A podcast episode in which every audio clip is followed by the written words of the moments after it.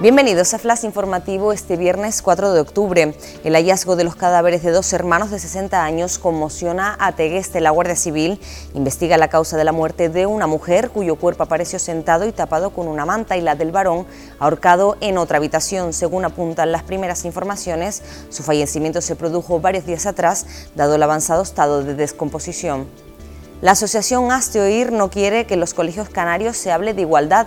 La Consejería de Educación adelanta que enviará un escrito a los centros para recordar que las charlas afectivos sexuales son legales, mientras que Comisiones Obreras ha denunciado a los ultraconservadores.